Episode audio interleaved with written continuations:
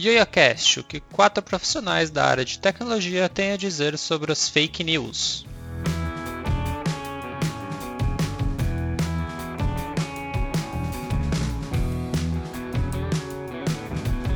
Oi pessoal, sou João Paulo. Vocês conseguem me encontrar nas redes sociais no arroba João Underline Oramos. Olá pessoal, meu nome é Rafael Alves, sou engenheiro mecânico. Para quem quiser me encontrar nas redes sociais é no arroba Rafael Alves ITM. Fala galera, tudo bom? Aqui é o Breno Tondato, eu sou bacharel em Ciência da Computação, estou fazendo mestrado em Inteligência Artificial. E se você quiser ver postagens aleatórias e coisas estranhas, mas pautadas na tecnologia, vocês podem me seguir no nick arroba no Instagram e no Twitter.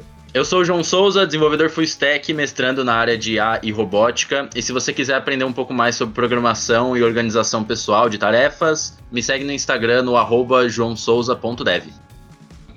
Bom, pessoal, hoje a gente chamou uma jornalista para a gente poder falar sobre os impactos das fake news no nosso dia a dia. Eu aproveito para apresentá-las a vocês, nossos ouvintes. Essa aqui é a nossa convidada jornalista que vai participar da discussão sobre fake news com a gente hoje. Muito obrigado por participar dessa discussão com a gente. Júlia, eu vou pedir então para você se apresentar para o pessoal conhecer você, não é? é? Obrigada, gente, na verdade, pelo convite, né? Por estar aqui batendo esse papo. É, espero que, seja, que eu agregue na discussão sou jornalista. Eu costumo falar que, ou pelo menos tentando, porque atualmente né, o marketing me levou. Eu continuo com o meu lado jornalístico como um side job, né, uma coisa frila. E é, parafraseando aqui um pouquinho de Belchior, eu, é, eu costumo falar que é amar, só que em vez de amar e mudar as coisas, meu é amar e escrever sobre as violações de direitos, mais a ver sobre os direitos sexuais e reprodutivos das mulheres. Então, um pouquinho diferente de fake news, mas espero que eu ajude aqui com né, o, a conversa. E muito obrigada, gente. Perfeito, muito obrigado. Rafa, você quer começar então a discussão de hoje? Então, eu vou puxar aqui a nossa lista do Notion. A gente já teve algumas pré-discussões, digamos assim, sobre o conteúdo que a gente ia discutir. Até a gente, quando convidou a Júlia e fez a primeira pré-reunião, a gente meio que já estava começando a gravar um episódio até sem querer ali. E eu queria perguntar pra Júlia, já de começo, a gente já vai começar botando você na fogueira, porque provavelmente você é a pessoa mais tem mais conhecimento sobre isso do que nós quatro aqui, que é dar uma definição geral do que seria fake news. Pelo menos no, no âmbito jornalista, não no âmbito de quatro pessoas que simplesmente estão navegando na internet. Se você conseguir dar algum tipo de definição de fake news, para a gente ter pelo menos isso como base para o nosso diálogo. Sim, claro. É, fake news, notícias falsas, obviamente, é um consumo de uma informação enganosa. Não necessariamente seja mentira, pode ser incompleta, né, uma meia verdade, um viés bem manipulado, né, para um ideal, para uma opinião, para alguma coisa mais pessoal. Então, é esse consumo de conteúdo, porque pode ser, né, numa imagem, pode ser pelo uma, uma, uma manchete, até uma notícia mesmo que é enganosa. Então, não está transmitindo é, com veracidade ou com aquela checagem completa os fatos, né? Então, na verdade, ali falta um fato. É isso. Eu também gostaria de saber um pouco se você está familiarizada com o termo pós-verdade, que foi algo que eu entendi que entra nessa discussão de fake news. Estamos sim, eu acho que ele ficou bem esse termo veio mais à tona nas eleições em 2016, norte-americanas, né? Que foi, na verdade, pelas mídias sociais. Então, a, a pós-verdade seria algo mais ligado, assim, eu vou acreditar naquilo que eu concordo. E aí, e não naquilo que é factual. E isso, esse acreditar naquilo que eu pode ser oriundo de uma fake news chegar até certa pessoa, certo? Eu não sei se se o racional é esse, mas eu vejo da seguinte forma: a gente tem um espectro da fake news, pós-verdade e a desinformação, onde a gente tem é, vários agentes ali. Acho que esse é um bom ponto de partida da gente começar a nossa discussão, certo? Nós temos o, o, agente que cria fake news, que é malicioso, correto? Então ele vai ali criar uma notícia que negligencia certos fatos vai disparar isso em diversas mídias espalhadas por aí. E aí a gente tem, a partir do momento que a gente solta essa. Não vou chamar de informação, tô procurando a palavra certa. Vou chamar de fake news, tá? A partir do momento que a gente solta essa fake news, seja qual for o meio de divulgação, ela começa a impactar as, vi, a, a, as pessoas de diversas formas diferentes, que é o que dá origem a esses diversos termos que a gente encontra por aí. Correto, Júlia?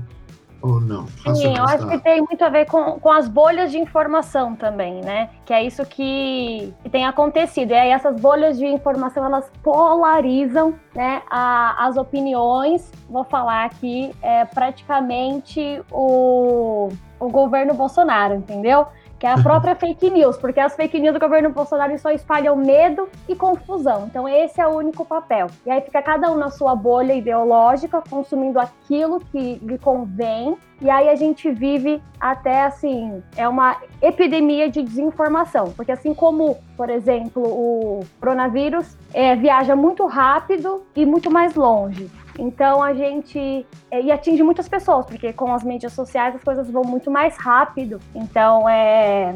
É, é isso que você falou, assim. Pra, pra puxar gente... rapidamente esse comentário da Júlia sobre o espalhamento do coronavírus, é, tem estudos, tem também, também vou comentar do Atila porque eu adoro esse cara. Mas tem estudos, eu tava vendo isso, porque ele comentou em acho que foi. Do, ele comentou, não, ele fez uma propaganda pro, pro TSE, né, pro Tribunal Superior Eleitoral, sobre uh, o, o, espalhamento de fake news. E ele comenta lá, basicamente, ele começa o vídeo falando: tem uma coisa que tá matando muita gente, levando muita gente pro caminho errado e coisa e tal, como se ele estivesse falando do vírus, porque ele é um biólogo. E aí ele fala que essa que são as fake news. E aí eu fui ver que já tem alguns estudos sendo realizados para ver, para comparar a velocidade de transmissão de fake news utilizando os modelos de transmissão de vírus. E pelo que eu me lembro, pelo que eu me lembro, o coronavírus espalha mais rápido do que a fake news. Se você tiver sem máscara, se você tiver com máscara, o coronavírus se espalha mais devagar do que as fake news. Eu achei esse tipo de informação muito legal, porque eles estão usando o modelo epidemiológico para fazer o tratamento de, de, de, fake news, né? O que é bem legal. Fazendo uma analogia, então, a esse estudo, qual seria a máscara para proteger do, das fake news? Fica a reflexão, se o pessoal quiser colocar no chat do, da Twitch. Qual seria eu diria, a? Eu diria que a máscara é. A, a, máscara são aqueles pontos que o João Vitor estava comentando na notícia anterior. É aqueles filtros, digamos assim, que você coloca tanto nas plataformas que você consome quanto no seu próprio comportamento, porque pronto, a máscara ela depende do uso comunitário e depende do comportamento das pessoas também. Então depende das pessoas terem aceitação para máscara e depende também daquilo estar tá sendo incentivado pelo governo, incentivado pelas plataformas para que seja efetivamente usado. E aqueles pontos que o João Vitor comentou, eu acho que vão direto ali. Eles são a máscara. Eles vão impedir que você receba fake news? Não, assim como a máscara não vai impedir que você se infecte. Ele vai diminuir a sua chance de ser infectado. Então você tem aquela série Eu de ações que você consegue fazer. Legal esse comentário do, do Rafa, porque é bem essa ideia da máscara, da mesma forma que a gente faz pensando nos outros. Então, Uh, como que você evita a disseminação do coronavírus? É você pensar em utilizar algo que vai bloquear ali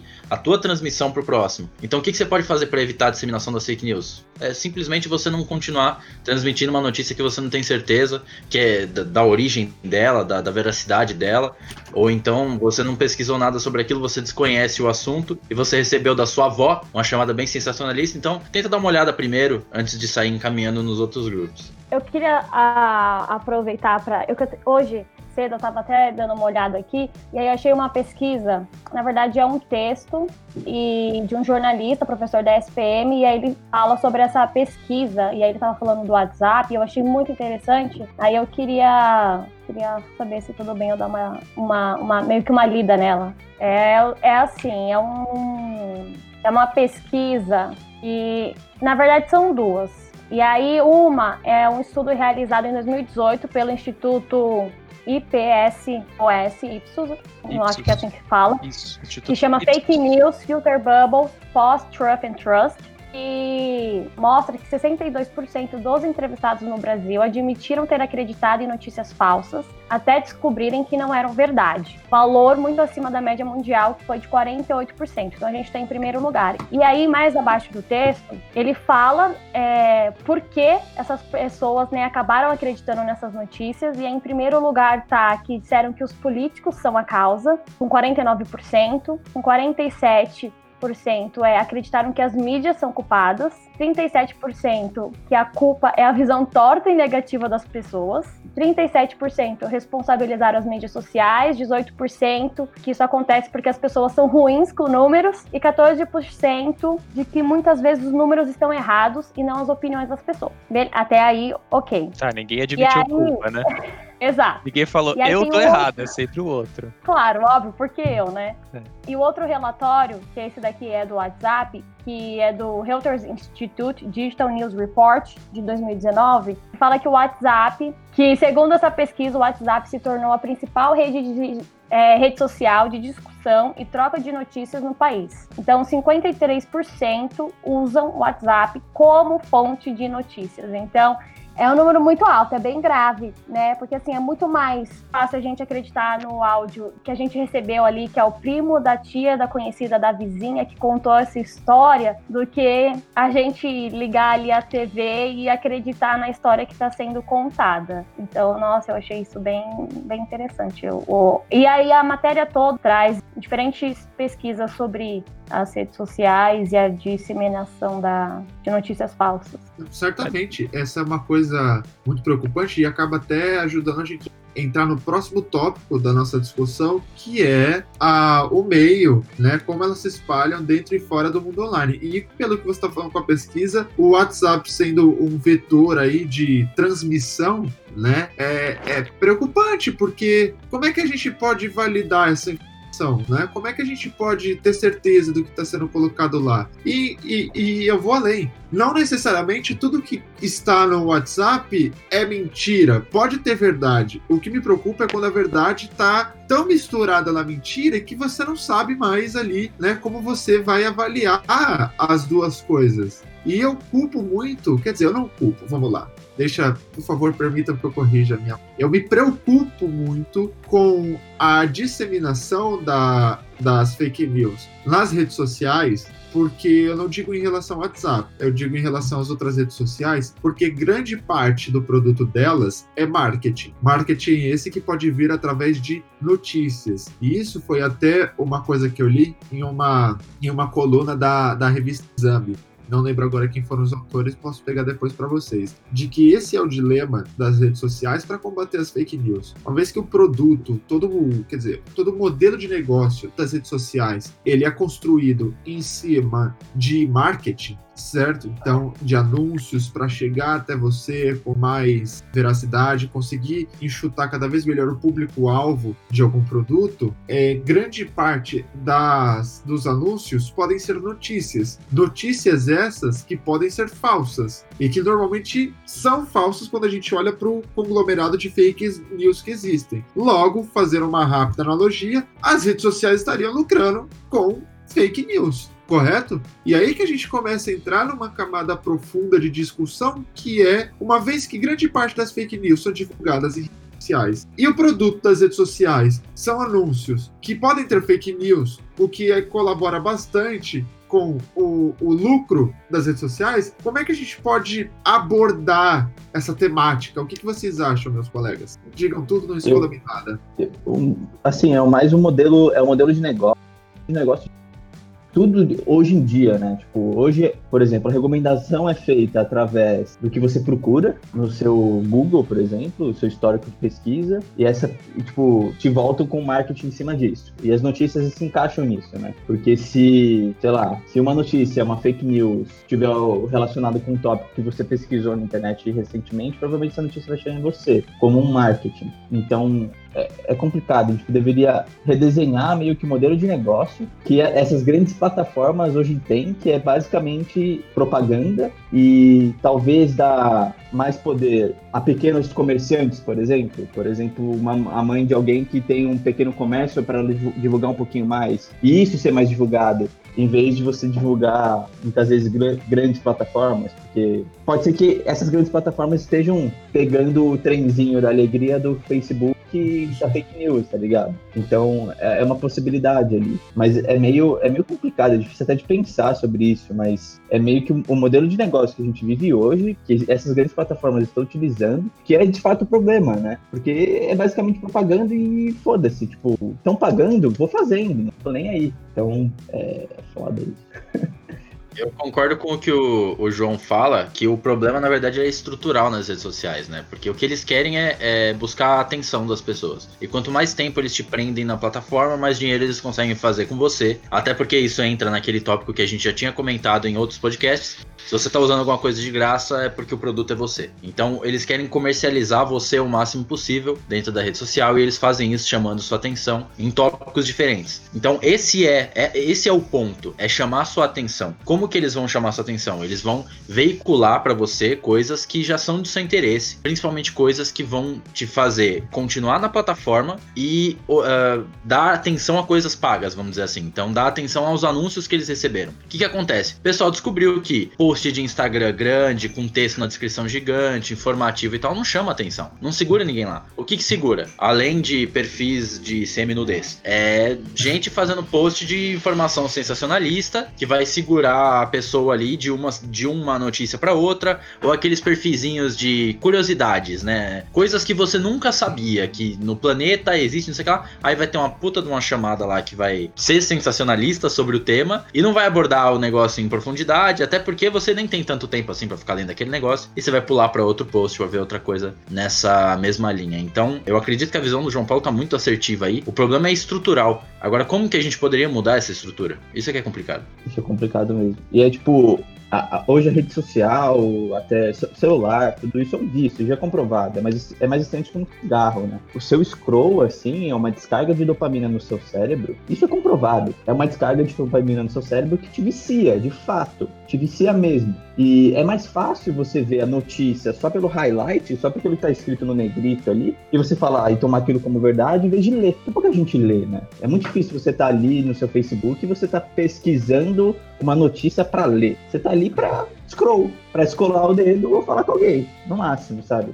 Então essa dinâmica, isso vai cagando tudo, é tipo uma bola de neve muito grande, sabe? Isso vai vai afetando todo mundo, porque novas gerações vão vindo, elas vão ficando viciadas também e vai gerando um ciclo, né? Infelizmente.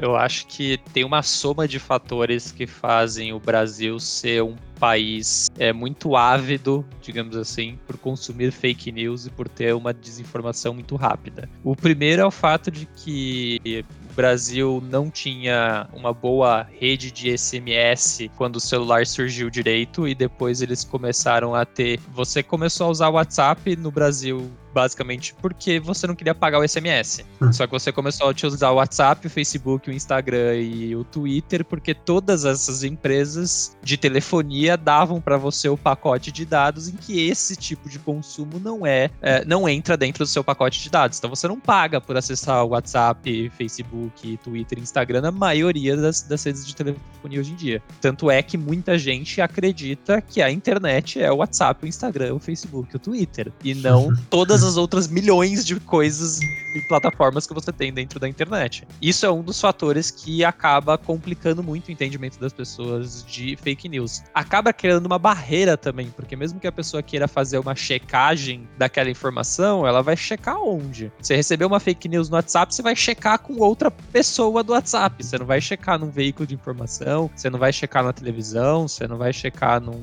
num grande noticiário, nada do gênero. Você vai checar em outra pessoa com outra rede. Você acaba criando, eu não vou dizer que são bolhas, você acaba criando seus próprios grupos de confiança, que são as pessoas que você acredita que vão estar disseminando uma informação com verdade. E quando você vai para o modelo de negócio das redes sociais, eu acho que o grande problema ali é não, não é nem só a questão da propaganda em si, e de você, deles conseguirem traçar o seu perfil e saber se o seu perfil se encaixa no, no na caixinha A, na caixinha B ou na caixinha C. Eu acho que isso nem é tanto o problema. O problema para mim maior ali é que você consegue fazer uma rede de financiamento sem que você tenha um produto. Eu acho que isso que tá me deixando cada vez mais preocupado com rede social. Porque teve um movimento, não sei se vocês já conhecem, já ouviram falar, teve um movimento que chama o Sleeping Giants. Não sei se vocês conhecem, se vocês já ouviram esse movimento. É um movimento começou nos Estados Unidos e veio pro Brasil há uns seis meses atrás, mais ou menos. E basicamente o que eles fazem é o seguinte: eles vão em sites, em blogs, em qualquer coisa do gênero, e eles analisam aquele blog e falam: olha, esse blog, esse site, ele compartilha fake news sistematicamente. Dá para você perceber que são várias notícias, não é uma ou outra tá errada. Tipo, a maioria das notícias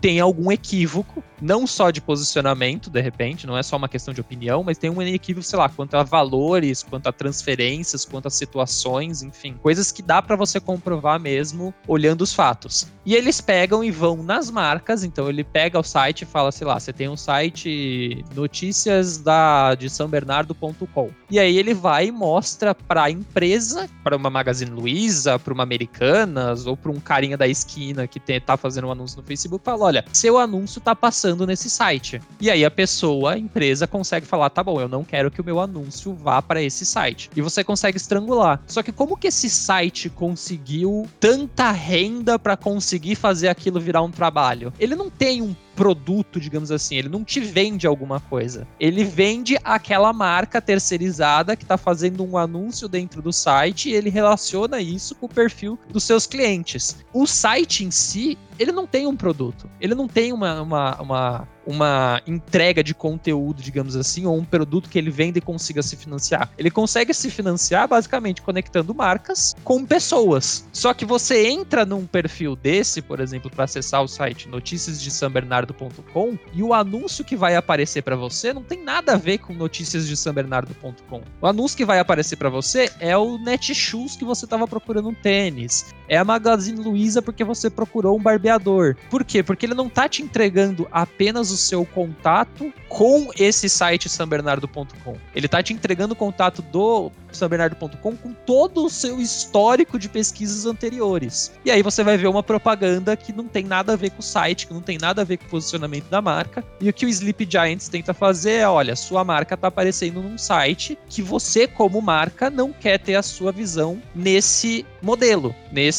nesse tipo de conteúdo. Qual que é o problema grande desse tipo de, de interação? Primeiro eu acho que você consegue dar poder para pessoas mal intencionadas conseguirem criar um veículo de desinformação gigantesco sem ter um financiamento coletivo, ou sem vender um produto, ou sem ter uma base de apoio. Que você só você deixa com que a ferramenta meio que te financie. Eu acho que essa estratégia foi muito inteligente dos veículos que começaram a utilizar isso. O segundo problema, que mesmo as pessoas que têm um conteúdo de qualidade, que têm um conteúdo informativo, um conteúdo educacional, vão sofrer da mesma consequência. Porque as marcas agora estão começando a falar, ao invés de eu deixar que o Google, Facebook, whatever, escolha onde ele quer passar o meu anúncio e decida de qualquer forma onde que vai passar o meu anúncio, eu vou decidir aonde esse anúncio vai estar. Tá. Então, se de repente você tem, sei lá, você tem um blog de notícias jornalístico e a marca olha para o seu blog e fala, ah, eu acho que eu não concordo muito com a sua visão, ele pode ir lá e falar, olha, eu não quero que faça propaganda da minha marca nesse seu blog. E você estrangula mesmo as empresas que trabalham de forma correta, que trabalham com notícias verdadeiras, que têm agência de checagem, whatever. Você acaba prejudicando esse, esse mesmo tipo de profissional. Então não dá para você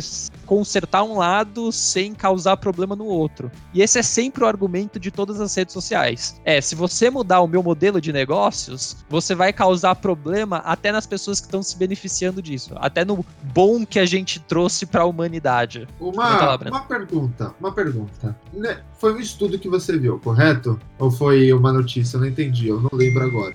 Essa, todas essas informações que você passou o Sleep Giants é um grupo. Eu, ah, é, eu tá. comecei com o estudo e Sleeping Giants é um grupo como se fosse uma empresa. Tá. O, a minha pergunta é a seguinte: você vê, ou pelo menos eles elaboraram, o Sleep Giants também, que existe uma associação entre os anúncios que você vê numa página e o conteúdo que está nessa página? Porque Não tem. É, é aí que, que eu vejo. Eu leio um site e eu não associo a propaganda que eu tô vendo, porque eu sei que a propaganda que eu tô vendo é com base no meu histórico, não com Sim. base no conteúdo do site, Sim. certo? Então, eu, eu, fiquei um pouco confuso nessa, nessa dinâmica do, do, do Sleep Giants. Eles veem um site que tá ali, que sistematicamente tem fake news, e vê que, por exemplo, tá passando propaganda da Netshoes. Eles vão chegar na Netshoes e vão falar: olha, Netshoes, sua propaganda tá passando nesse site que tem fake news sistematicamente. Você não quer reportar para Google, porque normalmente é o Google Ads. Você não precisa reportar, você vai no Google Ads e digita: eu não quero que o meu site ou a minha propaganda apareça no, no sanbernardo.com. E acabou, não aparece mais para ninguém, para nenhum ah, tipo de usuário. E aí a minha pergunta é: é efetivo isso?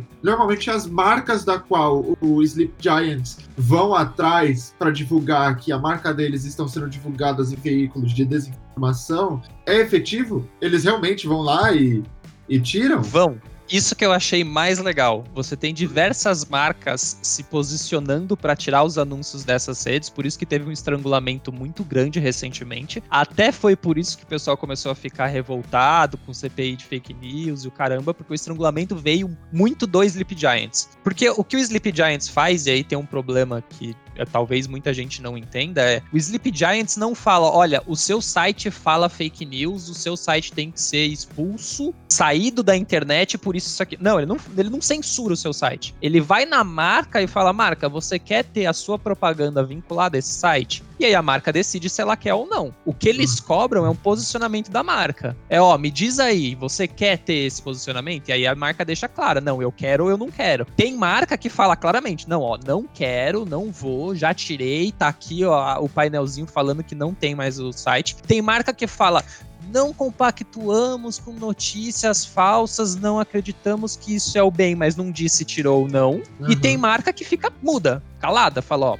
não Meu sei Deus. de nada, não, não vi, nem sei do que você tá falando. Vai de cada estratégia de marca. Mas eles vão nas marcas que fazem a propaganda e não tentam censurar o site. Se o cara quiser continuar fazendo a publicação dele lá, ele pode, tipo, tem problema nenhum. Se ele quiser vender caneca, vender camiseta para se financiar, fazer financiamento coletivo, ele pode. O Sleep Giants não entra nessa questão. Ele entra nessa propaganda, porque o que acontece? Você pode não associar a, a propaganda que tá lá do Netshoes, que você viu que você queria comprar o, um tênis, com o conteúdo daquela postagem. Só que o Netshoes está pagando para aquela postagem aparecer para você. Porque ele paga por impressão, independente de você comprar um tênis na Netshoes ou não. Entendeu? O modelo de negócios é pago por impressões, por visualizações, e não uhum. por compra efetivada. Tanto é que você não compra a efetividade dessas redes. Você avalia e fala: ah, eu acho que dá um pouquinho melhor aqui, com esse tipo de perfil, acho que vai dar mais sucesso. Mas quando você compra, você não está comprando uma taxa de conversão de usuários. Você está comprando uma quantidade de impressões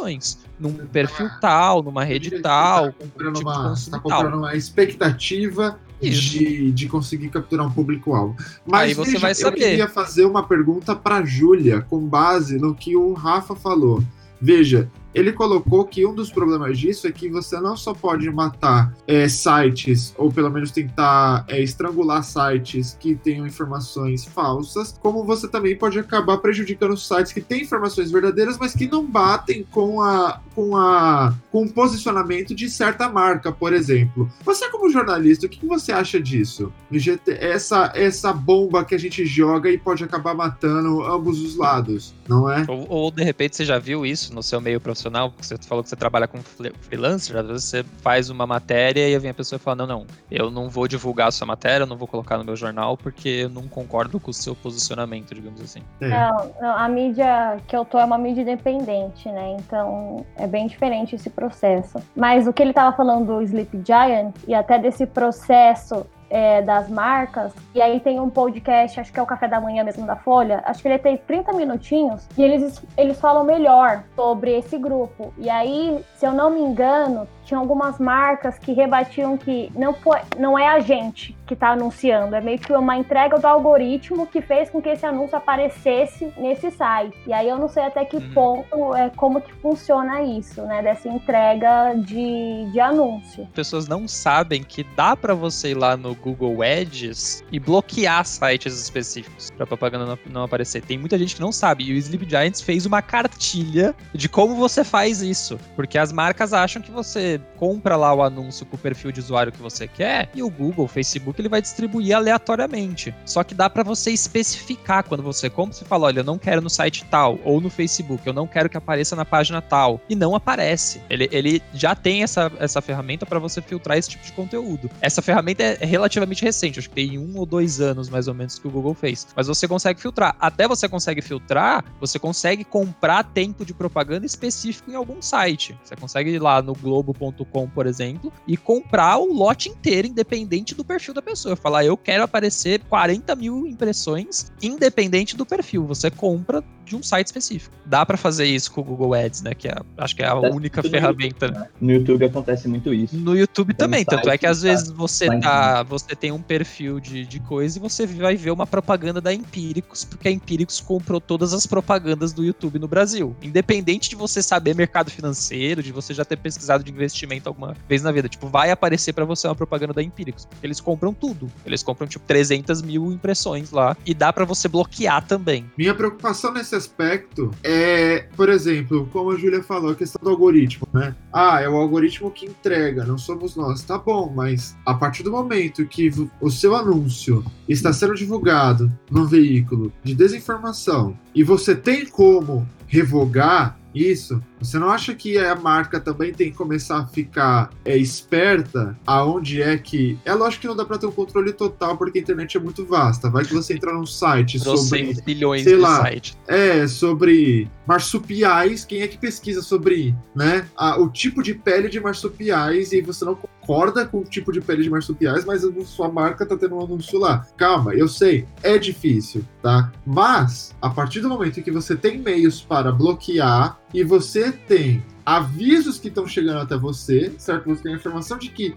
sua marca está sendo divulgada no veículo de desinformação eu acredito que as marcas passam a ser responsáveis também pelo bloqueio e a. Eu estou procurando uma palavra, eu sempre esqueço essa palavra. Pelo Não. estrangulamento desses, desses veículos. O que me deixa chateado é que muitas vezes tem assuntos sensíveis que precisam ser discutidos, certo? E que não são fake news, mas são assuntos sensíveis e que podem gerar incômodo a muitas pessoas, inclusive CEOs de marcas, que não vão querer que o seu produto quer ver? Eu vou dar um exemplo para ilustrar o que eu tô querendo dizer. Vamos supor que vão falar sobre obesidade, certo? Tem lá um jornalista que vai escrever um artigo falando sobre obesidade, a origem da obesidade, de onde vem, qual é o perigo, o risco, de como as pessoas estão ficando cada vez mais obesas e a gente está negligenciando cada vez mais o exercício e a alimentação saudável e natural, correto? Chega a Coca-Cola e fala: Eu não quero a minha marca sendo divulgada aqui. Exatamente. Pô, mas a sua marca atrai um monte de gente, porque muita gente toma Coca-Cola e que poderia estar lendo sobre a obesidade, que muitas vezes não conhece os riscos por pura ignorância.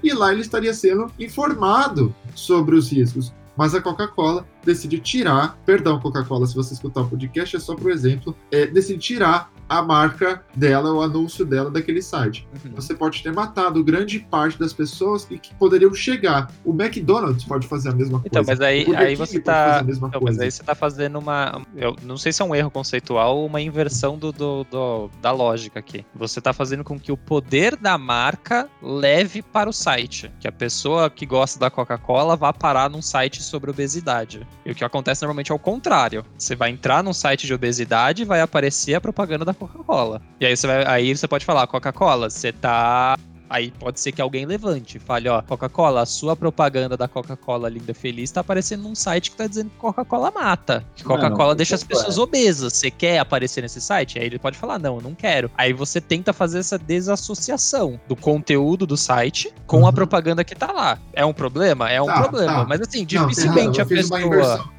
uma inversão é, de valores. mas sentido. o problema aí é que dificilmente a pessoa associa o conteúdo do site com a propaganda que tá lá. A questão é que você tá, a, a Coca-Cola tá financiando né? aquele conteúdo. Exatamente. Ela tá pagando pro site que tá fazendo aquele conteúdo. De uma forma não direta, porque é pela propaganda, é pelo algoritmo, é automático, mas ela acaba estando financiando. O que acontecia muito antigamente era você tinha marcas gigantescas, por exemplo, fabricantes de cigarro, que compravam pesquisadores para falar que cigarro não tinha problema nenhum.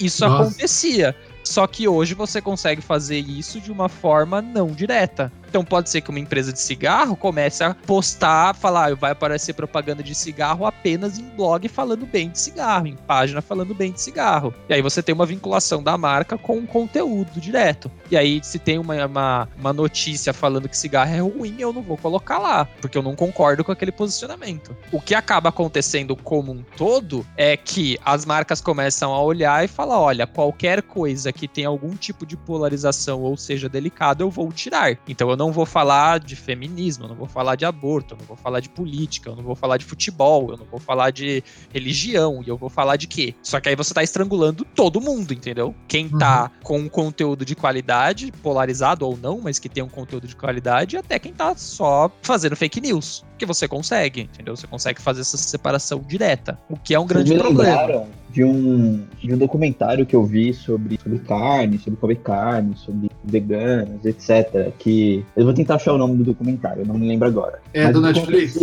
É.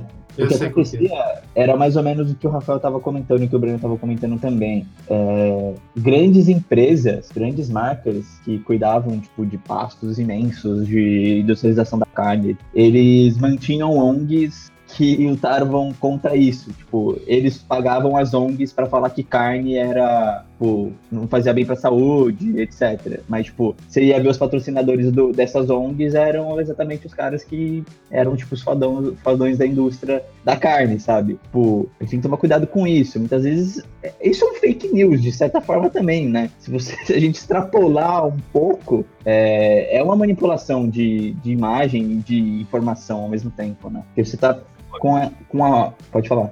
Ô, João, não, eu ia te perguntar, porque qual que, é, qual que é o sentido? Eu não captei na, na- a intenção de uma empresa, de uma gigante do- da- das carnes e incentivar uma ONG vegana. Qual é que é a ideia? É, exatamente, eu não sei qual é a ideia também. Tipo, os, eles, eles simplesmente sustentam os caras pra, tipo, não sei, sabe uma- uma- somos conscientes, exatamente. sabemos dos riscos, Exatamente. sabemos que, né, Não tem metano sentido, não tem lógica. para o aquecimento global, coisas Eu desse sei tipo. que eu estou errado, vou continuar. Você conhece Exatamente. aquela, aquele Exatamente. velho ditado que diz: Eu quero meus amigos próximos e os meus inimigos mais inimigos próximos mais ainda." Eu acho que tá mais ou menos por aí. é complexo Não. isso. É foda.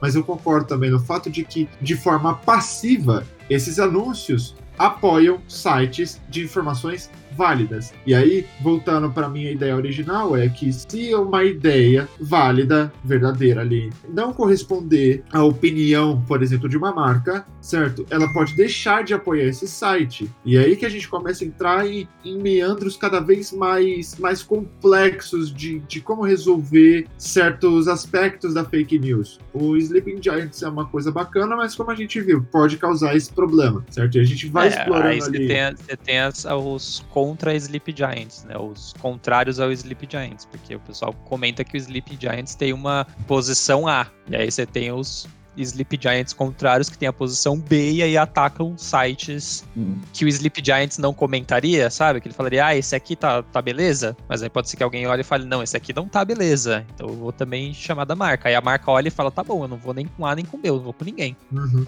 uhum. Meu, pessoal, você, vocês já ouviram. Já ouviu falar do deepfake? Júlia, você ouviu falar do deepfake? Você chegou a, a Ouvi, ver? a gente conversou sobre, sobre isso. Gente, esse deepfake, é, deepfake, ele me assusta, assim, eu acho muito bizarro. É uma coisa que... Não, é porque é difícil, assim, meio que defender o, o deepfake, sabe? É, tudo vem pro bem e vem pro mal. Mas, assim, nesse caso, é uma coisa muito de fácil acesso também, né? Qualquer um meio que conhecimento consegue produzir algo do tipo. Eles, é, eu tava até lendo depois, não lembro aonde, mas falando que, por exemplo, ai, foi bom porque, por exemplo, o reconhecimento facial faz uso disso, os filtros do Instagram. Mas, gente, beleza, até aí, né, é assim, é tudo até a primeira página e depois, a gente só fica com as buchas, né, pra lidar. Exatamente. enquanto brincadeira, digamos assim, enquanto brincadeira no tranquilo. inofensiva, uma brincadeira inofensiva, é uma coisa interessante. Eu não sei se todo mundo que está escutando a gente aqui na Twitch sabe o que é deepfake, eu recomendo a pesquisa porque você vai encontrar vídeos que são é, assustadores, alguns divertidos, mas todos no fundo assustadores, de que você consegue mudar toda a característica de uma pessoa, por exemplo, imagina que o Breno é o Tom Cruise agora, né? E o Tom Cruise tá falando no YoYoCast. Você vai se perguntar, meu Deus, mas por que, que o Tom Cruise tá falando português no YoYoCast, né? Caramba, mas dá, dá pra mudar toda a minha característica aqui pra parecer ele. E Dá veja, pra mudar sua, sua cara, né? E seu tom de voz também. tudo, tudo. Você consegue disfarçar a pessoa. Problema é quando a gente entra nesse nível de que já teve vídeos, por exemplo, claro, não defendendo ele, pelo amor de Deus, tá bom? Não, não é isso, não entendo dessa forma. Mas porque naturalmente ele fala bastante merda. Mas a questão é que fizeram um vídeo dele com deepfake de que ele estava falando mais coisas aleatórias Parece do que o pior, né? normal, entende? E Nossa, quando você começa a pegar, por exemplo, personagens políticos e usar isso em campanhas como se fossem eles, só que na verdade é de fake, a gente tem uma bolha extremamente perigosa e que pode estourar a qualquer momento. Isso não só para político, eu tô dando um exemplo político porque foi o que aconteceu, por exemplo, com, com a Hillary, Hillary Clinton, não é, se eu não me engano, na- nas eleições americanas. E muitos outros, muitas outras personagens públicos, entendeu? Que queiram ser difamados, ou se não, até pessoas civis, mas que estão elaborando opiniões extremamente contrárias a delas.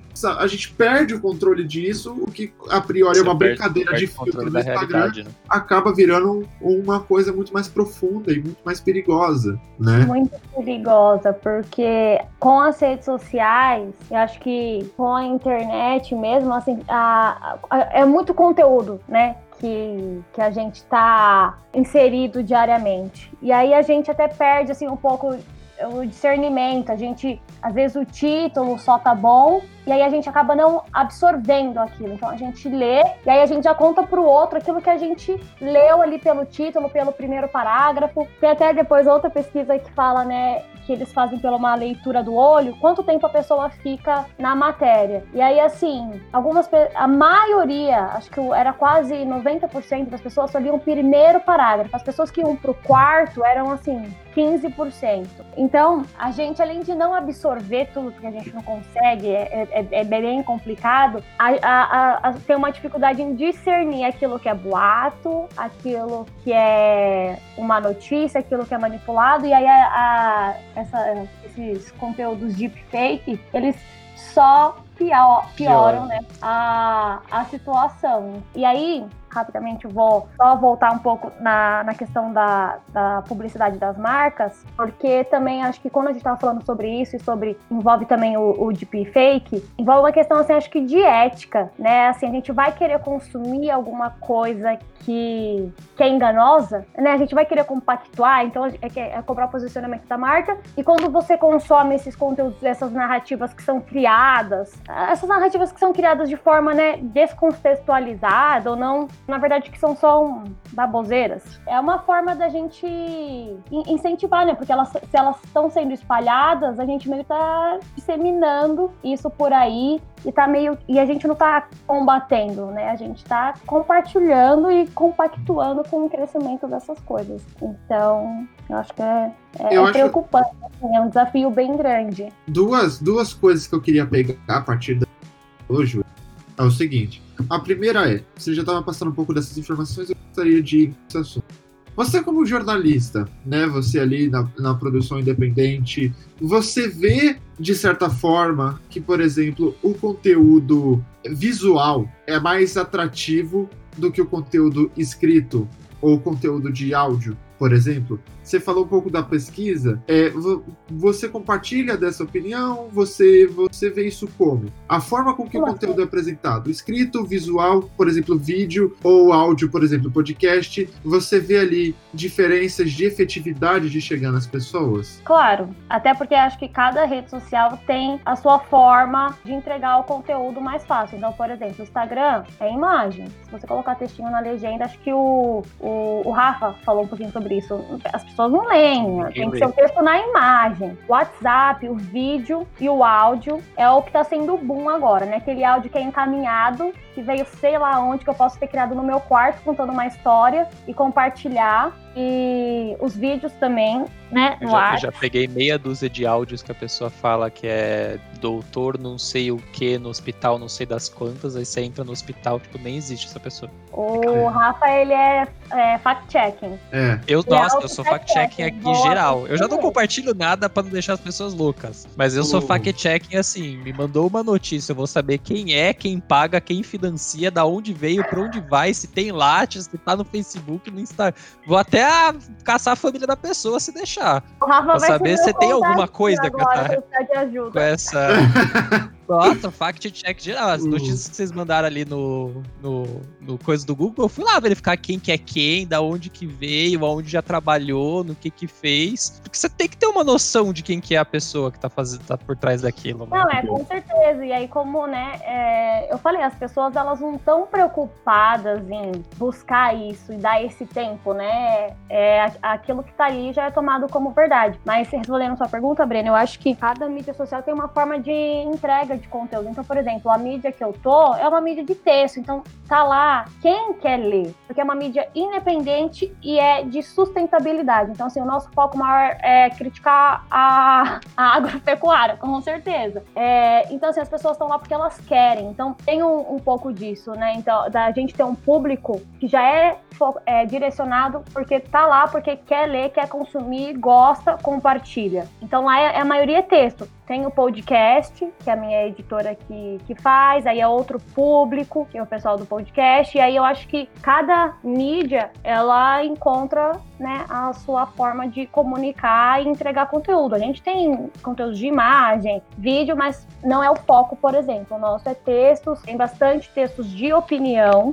e aí eles deixam bem claro. Né, tanto que, por exemplo, meus textos é sempre ponto de vista feminismos. Porque a pessoa já sabe ali que é um artigo de opinião. Então, vai ter um viés ali é, opinativo. Então, eu acho que cada mídia vai ter a sua forma de, de entregar o O- conteúdo que mais cabe. Perfeito. E eu, eu não sei se é um racional certo ou não, talvez eu seja negligente em aspectos morais agora, mas será que a gente poderia dizer, não dizer, será que a gente poderia associar o fato de ter mais consumo por exemplo, em áudio e vídeo, a baixa escolaridade. E aí a gente entra num, num, num assunto mais profundo que era algo que a gente estava entrando, de que as pessoas, como você colocou, Júlia, é, elas, elas acabam disseminando, seja por querer ou sem querer, acabam lutando mais com a fake news do que ou a desinformação do que é, lutando contra, por falta de escolaridade e por,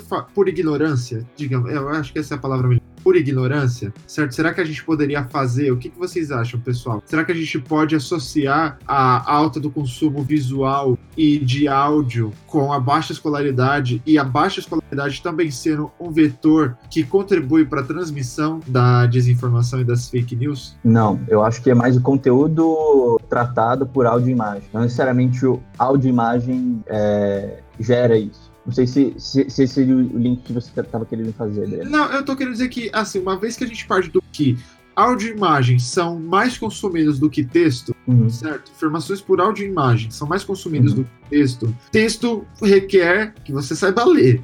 Áudio e imagem Pelo menos, o que já é, É. um problema no Brasil. É, áudio e imagem não necessariamente, né? Cabe a lição em áudio e imagem? Cabe. Mas é mais fácil de processar do que um texto. Correto? Sim. E esse link que eu tô tentando fazer, uma vez que a gente tem é, consumo de notícias por áudio e imagem sendo superior a texto, será que a gente pode linkar isso com a falta de escolaridade por isso que pesso- pessoas tendem a consumir mais conteúdos mais fáceis de serem consumidos. E essa mesma ignorância, que é o que leva as pessoas a consumirem áudio e imagem, também é a ignorância que faz com que as pessoas é, é, é, compartilhem sem saber ou compactuem sem querer ou por querer com a disseminação da fake news. Júlia, você queria fazer um comentário? Não, só um comentário antes da gente falar sobre dos meninos talvez falarem, é, compartilharem o que eles pensam sobre isso. Eu acho também que a gente tem que pensar que como a gente tá numa, num momento muito imediatista, eu acho que não só essa questão da escolaridade, é a questão assim do tempo. Tipo, sem tempo, irmão, vou ler esse textão aqui, entendeu? O pessoal acha que quatro Sai parágrafos fora, parça. Nossa, É textão. Textão é a Ilíada e a Odisseia, gente. E aquilo que é textão. E são quatro parágrafos ou um parágrafo do Facebook, entendeu? Então eu acho que tem a questão do tempo. Então por isso que migrou muito pro também o YouTube, é, o pessoal foi para vídeo, IGTV, né? As plataformas começaram a disponibilizar essa opção. Porque o vídeo você ouve, ele, ele tem cinco minutos, então a pessoa já olha e fala: cinco minutos? Posso ouvir lavando a louça, o podcast, posso ouvir no carro. Então é uma questão de facilidade, que eu acho também, de as pessoas não. Não tem como, às vezes, disponibilizar aquele tempo, e aí, mas para ouvir, como ela pode, né, ouvir e não necessariamente assistir também, não precisa, teve essa, essa migração também dos conteúdos multimediáticos, né, visuais. Então, só queria fazer esse Então, comentário. Então. Então, você, a gente está trabalhando com dois fatores aqui. Dois fatores. A falta de, De de- educação. de educação, certo? Não a falta de educação que a pessoa é mal educada, a falta de educação, ter acesso à educação. E o fator a cultura do imediatismo. Quando a gente junta as duas coisas, a gente engloba cada vez mais pessoas que podem ter escolaridade, mas ela está dentro da cultura do imediatismo. E aí, por não querer dedicar aquele tempo que ela não tem, né? Porque é um CEO ou uma CEO muito ocupada, acaba consumindo informações por, por meios mais rápidos, mais dinâmicos, por assim dizer, de, de informação. eu ia fazer meu comentário. Assim, a gente consegue. Vocês concordam que a gente consegue aprender escutando? Eu consigo aprender escutando e, e vendo, mas eu não consigo produzir só escutando e vendo. Esse é o ponto. É, se eu precisar produzir, eu vou precisar saber ler e escrever. Então, e- esse é um ponto. Não Aí- necessariamente você vai precisar saber ler ou escrever, mas você vai ter É. uma tendência maior a ter que escrever. Vai ser muito difícil você só mandar um áudio produzindo escrever- conteúdo de qualidade. Aí é, É, difícil, então, se você não souber escrever nem ler, é difícil você produzir um conteúdo, né? mas Você sim. não vai conseguir produzir muito, né? Você vai Mas conseguir vou sei lá, Mas você vídeo. consome, talvez não produzir, mas consumir. Consumir sim, consumir Não sim. consumir, Sim. é, consumir dá pra você fazer só escutando e Você lê vendo. um texto, por exemplo, né? O áudio Exato. vai ser muito mais fácil. Exatamente, exatamente. Eu consigo ler um livro escutando, escutar um livro. Eu consigo escutar Ilíadas e etc. Mas, Não vai absorver Tipo, nada. é, Vai ser muito difícil ler Ilíada do Odisseia, tá? Assim, mas tipo, a, a, a provocação do Breno era, tipo, é, é, esse- essa geração de conteúdo, audiovisual, etc. Isso pode gerar, pode estar contribuindo a, ao analfabetismo, a má educação, etc. Sim, se, se alfabetismo é não saber ler, escrever, etc. Saber escutar e ver, eu sei. Esse, de sempre, assim, sabe? Esse é um ponto, assim, tipo, a, Eu- gente, tá eu- gerando, a, gente, a gente consegue gerar conteúdo, eu consigo consumir as coisas muito fácil com audiovisual. Eu consigo aprender com audiovisual. Eu posso me, me tornar um bom falador, um locutor muito bom, um músico muito bom, sem saber ler. Por que não? Entende?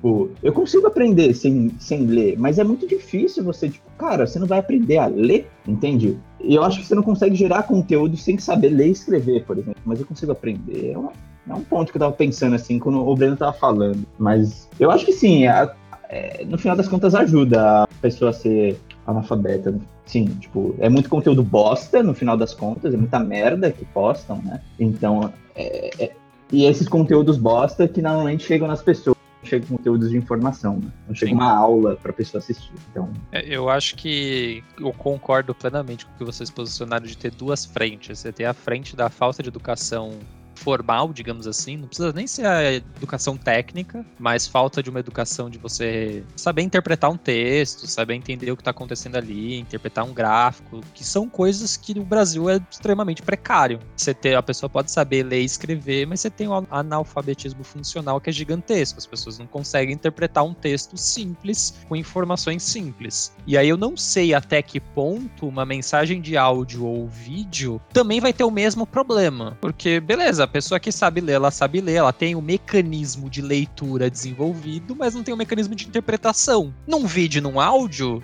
eu acho até que vai ser pior por um fator que é o segundo fator que vocês comentaram, que é o imediatismo e que eu considero a atenção. Por que, que quando você comentou do você consegue consumir, aprender escutando, aprender vendo, é, eu falo que você consegue, consegue muito pouco? Porque quando você tá escutando e você tá vendo, você não tá com a sua atenção plena naquele conteúdo. Eu dou o exemplo meu, sabe? Assim, eu me considero, digamos assim, uma pessoa muito educada, tem é, pelo menos educação formal eu passei, ainda acho que eu tenho graves problemas de entendimento de alguns assuntos, que são analfabetismo analfabetismo funcional completo, mas me considero uma pessoa educada e eu escuto todos os dias o podcast O Assunto Café da Manhã. Todos os dias. Não tem um que eu perca, porque eu adoro esses dois podcasts, são de 30 minutos, são bem curtinhos. Só que nos últimos dois meses eu escutei o podcast O Assunto Café da Manhã enquanto eu tava trabalhando, enquanto eu tava fazendo outras coisas. E aí eu acabava no podcast de 30 minutos que eu tirava duas ou três informações relevantes. E falava, beleza, eu aprendi isso aqui. E o que eu comecei a fazer agora, eu comecei a, quando eu tô escutando o podcast, eu tô com meu bloco de notas do lado, anotando as coisas que são importantes. Anotando o que, que é relevante, anotando o que, que é.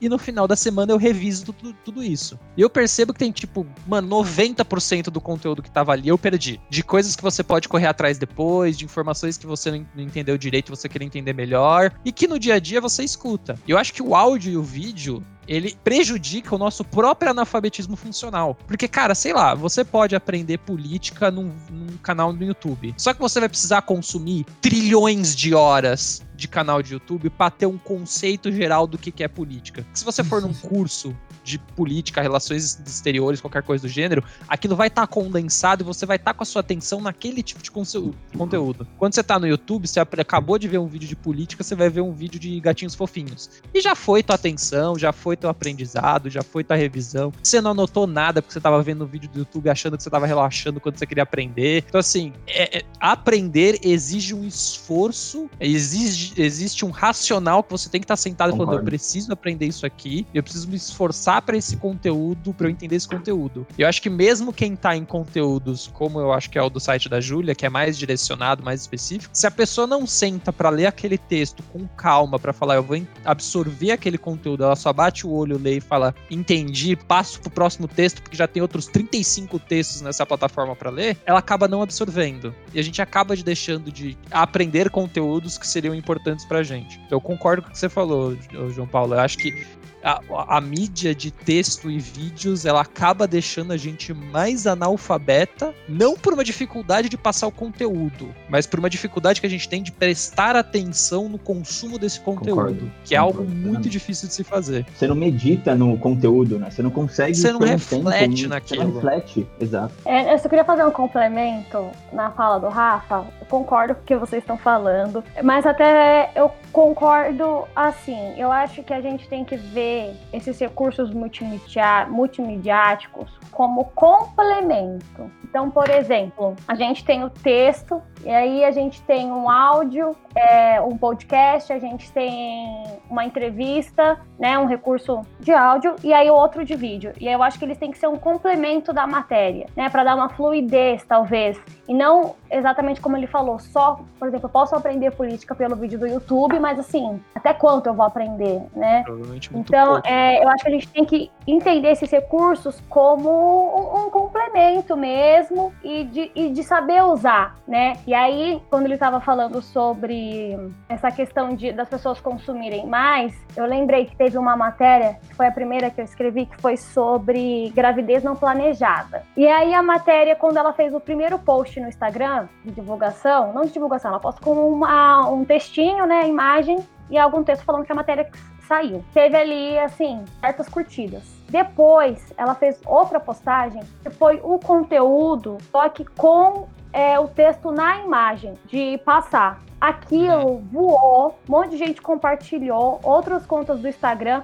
porque o texto estava na imagem, então já tinha uma leitura mais fácil para as pessoas. E assim, foi muito grande o engajamento das pessoas, diferentemente do primeiro, entendeu? Porque como foi, o conteúdo foi feito, né, pela imagem, texto, foi totalmente diferente. Então, eu, eu acho que tem, que tem isso também. É porque eu, eu senti que o Rafa ele tava falando muito mal do, do áudio e, e vídeo. Aí eu, eu quis falar, não, gente, vamos saber não, usar, eu acho que são, são meio, Eu acho que são meios muito bons, mas o usuário acaba não usando eles de maneira efetiva, felizmente. É, eu acho vamos... que erroneamente eles usam só aquilo como recurso, né? E aí acaba. Eu, eu queria saber, por exemplo, no caso que você comentou, quantas pessoas foram ler a notícia. E não só passaram que tava lá no Instagram, as 10 imagenzinhas que estavam no Instagram e falou, é isso aí. Números, números. É, eu não sei. Eu literalmente escrevo assim no Word, mando pra ela e aí tudo Vira- é dela. É, só, só pra reforçar um Vira ponto, tudo dela. Eu, eu, eu não quis dizer no início, não sei se deu a entender, que as pessoas não devem aprender a escrever ou ler. As pessoas devem aprender a escrever ou ler. É, Primeiro é um comentário com relação àquela primeira parte que a gente tava falando do, do porquê que as pessoas. da provocação do Breno, né? Do porquê que as pessoas não leem. E eu acho que a gente tem esse espectro de distribuição. Eu concordo muito com o ponto que a Júlia tinha comentado do imediatismo. Eu ia pontuar exatamente isso. Achei legal que ela falou e falou a minha opinião também. É, isso é um ponto que eu sinto. Assim, pra, pra leitura, às vezes, de uma notícia super é, elaborada de algum tema, não vou despender esse tempo aí, cara. Eu tenho que começar a trabalhar. Então, muitas vezes o pessoal acaba é, lançando mão de recursos que nem assinatura de newsletter. Que você vai receber ali um resuminho, é, o título rapidinho, cinco linhas. Você lê a notícia na hora, tem uma noção mais ou menos do que tá acontecendo. Só que aí acaba que você fica aberto a receber a forma como o cara quis resumir, né? Você vai receber a notícia da forma como foi mastigado por quem produziu a newsletter. Então pode ser que você não receba um conteúdo verdadeiro ou que você receba um conteúdo que tem ali um- uma opinião inserida e que talvez não fique tão claro porque você não leu a notícia por inteiro. Além disso, eu queria também meio que é provocar, porque eu sei que o pessoal talvez queira comentar isso daí, mas uma informação que foi colocada como um consenso aqui, porque todo mundo na hora que eu não lembro quem que citou, mas o pessoal tinha falado que precisava ser alfabetizado para produzir conteúdo. E você precisa ser alfabetizado para produzir conteúdo na internet? Porque o meu irmão com Nem 5 anos de idade, ele não sabia ler, ele não sabia escrever e ele gravava vídeo do joguinho dele e postava no YouTube com 5 anos de idade. Ele sabia abrir lá o YouTube e clicar no negócio e subir o videozinho dele, até porque são três cliques que ele precisa fazer para poder subir o vídeo dele. Então, quantas pessoas hoje a gente tem produzindo conteúdo em YouTube, em vídeo, né, é, mídia audiovisual aí, que não sabe ler um texto direito? Quantas, vai, aí eu tô colocando exemplo de crianças, mas quantos analfabetos funcionais aí de maior idade não, não podem produzir conteúdo nessa mesma linha? E isso eu Vai vejo na bolsa, né? eu não vou comentar esse tema. É, Eu discordo que você precise ser alfabetizado para produzir conteúdo na internet. Agora, para produzir conteúdo de qualidade, a gente tá Exato. falando de outro, de outro Exato. pilar. Produzir Era conteúdo intelectual, tipo, um É, conteúdo que você. Que, que, que gere pensamentos.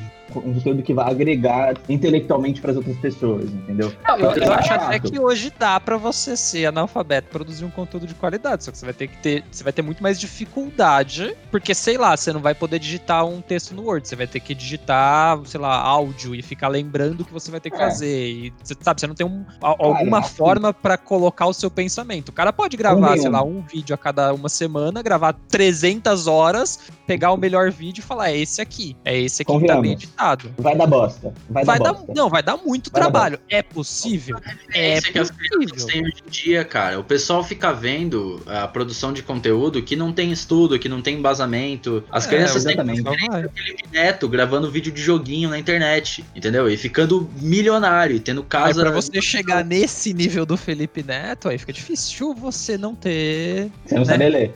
Você não saber ler ou escrever. Cara, Se você conseguir fazer, não é por nada, mas se você conseguir ter um capital ali, imagina o- a criança que já nasceu com os pais ali estabelecidos lá, um, um cenário de um- uma classe média. E por algum motivo ele conseguiu uma grana e ele tem capital pra investir, contratar alguém que vai produzir o roteiro pra ele, vai explicar o que, que ele precisa falar no vídeo. Então assim, a, a gente tá minimizando bastante a necessidade do ser humano se intelectualizar pra produ- para precisar passar alguma informação para alguém. O acesso é democratizado. Qualquer um cria uma conta no YouTube e publica conteúdo. Vai ganhar é, destaque quem conseguir chamar atenção. E você não precisa chamar atenção com informação. Aliás, é difícil Não, chamar sim. atenção com informação. Sim. Então, cada vez mais vai ter o reflexo dessa desinformação, dessa sociedade do imediatismo da desinformação no crescimento das pessoas. Porque elas vão ficar é, esperando informações curtas, rápidas e, além disso, é mais entretenimento do que informação por si só. Então, assim, a- a- o meu irmão hoje em dia tem dificuldade, por exemplo, para fazer a lição de casa, porque ele tá vidrado no YouTube e ele quer ver o próximo vídeo que o Felipe Neto postou do joguinho novo que saiu, entendeu? Vai Então qual maluco. que é a referência? Qual que é a referência que as crianças estão tendo hoje em dia de sucesso? Aí eu vejo o meu cunhado de 11 anos de idade lá, argumentando que ele não precisa estudar porque ele quer virar youtuber no futuro. Então isso é, é o tipo de coisa que a gente vai começar a enfrentar agora, que a molecada tá tendo referências inversas. Quando eu era pequeno, a minha mãe queria que eu fosse ou médico, ou engenheiro, ou advogado. Exatamente. Agora, o, o pai vai chegar pro, pro moleque e vai falar que quer que ele seja advogado, ele fala, papai, eu quero ser youtuber. Ah, e aí você por vai que, por que, que você não. Por que, que não escolheram que você queria ser jogador de futebol? Porque eu sou horrível. Não, mas é, eu acho que aí entra na mesma, na mesma questão. Você tem a família barra sociedade que você tá que vai dizer o que você quer fazer. Todo mundo sonhava em ser jogador de futebol quando era pequeno. Todo mundo sonhava em ir pra Copa do Mundo, fazer gol lá e vibrar com a camiseta amarela. Hoje o pessoal sonha em ser youtuber. É, eu, assim, ó, eu lembro que uma vez eu conversei com meu pai com relação a esse tema e ele colocou o mesmo contra-argumento do futebol. Eu, eu, eu não sei, eu não sei até que ponto, até que ponto é, essa relação é válida, porque é muito mais difícil você virar jogador de futebol do que você ser Exato. youtuber. Porque pra você Esse virar é o- um jogador de futebol decente, você precisa de bilhões de anos. Pra você Esse é ser o um ponto. youtuber e bombar, você pode bombar com dois vídeos, dar contar sorte e Pro conseguir. futebol, a gente tá falando de uma atividade física que tem uma alta competitividade, que vai exigir de um dom, por exemplo. Cara pode ter é, um dom ou um alto treinamento. É. Então, no. YouTube não necessariamente você precisa ser o melhor. Aí, Galerinha pessoal, só pesada. eu encerrar o meu ponto aqui, eu queria aproveitar e fazer uma chamadinha pra Júlia, que é o seguinte, a, a gente já colocou aqui, é um consenso que as pessoas, em geral, as que conseguem ler na internet, estão num- num- numa realidade imediatista. A gente tem agora uma realidade imediatista. As pessoas querem informação rápida, resumida, direta, com imagem, com vídeo, com áudio. Nesse cenário, considerando que as pessoas agora muito dificilmente vão ler grandes notícias, vão ler os textões de quatro parágrafos, como que você acha? Qual que você acha que é o papel do jornalista nessa realidade? O que que você acha que a, a classe jornalista tem que investir, tem que mudar no seu meio de comunicar as informações para conseguir atingir essas pessoas que, na minha opinião, dificilmente vão voltar atrás e vão começar a querer ler textões. Eu acho que assim como todo mundo, a gente também tá aprendendo, porque tá sendo um desafio bem grande pra gente, porque ao mesmo tempo que a gente, né, precisa dar, a gente precisa dar as notícias de uma certa forma, né, precisam ser rápidas, né, por exemplo, hard news, que é aquilo que a gente precisa falar na hora, com essa, com as criações da, da- das fake news, a gente precisa, a, a gente não pode só culpar também, ah, é porque agora fake news e meio que tirar o nosso da reta. Eu acho que é, é aí que a gente tem um trabalho maior de fazer o nosso trabalho jornalístico com ética, com veracidade e, e defender isso, tomar meio que um problema nosso também, não, na verdade, só colocar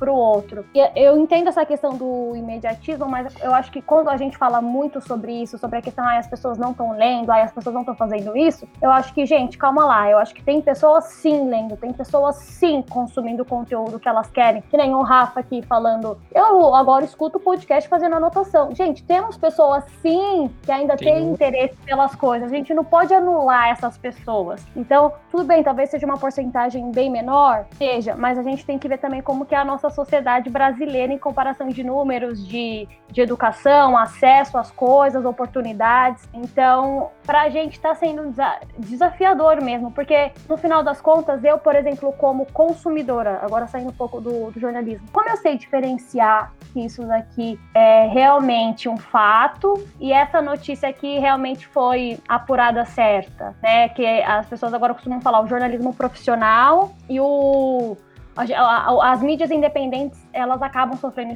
um pouquinho sobre isso, né? É, sendo questionadas, né? Até que Você não ponto tá na grande mídia, você não é um jornalista profissional, o que não faz o menor sentido. Exato. Então, é, eu acho que a gente está aprendendo. E aí, é, eu até cheguei a ler que um- uma pesquisa que estava falando que assim tem poucos estudos sobre isso, sobre essa questão de fake news e desinformação. Eu acho que a era, é, é um estudo de Bibliometria? não. E elas estavam buscando quanto de assunto tem de 1990 até 2018 sobre fake news e desinformação. Na CAPES, por exemplo, que elas buscaram esses termos, tinha assim 16, sabe? Chama, então, assim, chama bibliometria isso. ah, é, é, isso o, é o termo que eu falei, isso. Ah, então tá Bibliometria. Você vê a, o surgimento do assunto ao longo dos anos, quantos comentários teve, não teve, se tá bem desenvolvido, mal desenvolvido, se mudou de termo e coisa e tal. Então, é, é, mostra que assim, a gente, a gente ao mesmo tempo está precisando é, se descobrir nesse, nesse novo, nessa nova era de, de, de, de disseminação de informação mesmo. Eu acho que assim, a gente não tem nenhuma resposta concreta, né? Por exemplo, a gente tem a criação da. Como que é? Eles querem criar lá a lei da fake news, mas assim, a gente, a gente tem que ponderar também essa lei, né? Porque envolve muitas coisas. Não é, não é fácil é, essas coisas. São muitas coisas que, que ainda não tá maduro. Elas precisam de, de mais discussão e, e acho que assim, educação mesmo. Sim. Nossa, e um ponto que você, que você falou isso sempre, isso sempre toca comigo. Qualquer assunto que a gente discute no podcast, que é tipo, os problemas que a gente está discutindo são problemas de quem tem acesso, né? É. De quem tem acesso a, a, essas informações. Pô, tem gente, eu sempre falo isso, né? Tem gente que não tem comida no prato, assim, não tem onde cagar, sabe? E é foda isso, né? Tipo, acho que deveria melhorar isso. A gente tá um passo atrás ainda. Né? A gente tá um passo muito atrás ainda. Tipo, tem que trazer primeiro, primeiro todo mundo a essa era da informação, conseguir educar as pessoas pra, pra tipo, e, e começar a andar as coisas de certa forma, tá ligado? Mas, ao mesmo tempo, a gente não pode deixar de se preocupar com esse lado também, né? São, é, é, o lado social, é muito... né? O aspecto Exato. social do problema e, e levar cada vez mais acesso. Não Exato. a meios para propagação de fake news, mas acesso à malícia de se identificar o que é verdadeiro ou não, porque em alguns casos podem ser muito difíceis. Bom, galera, essa foi a parte 1 do episódio sobre fake news. Eu agradeço a participação de vocês e nos vemos no próximo episódio.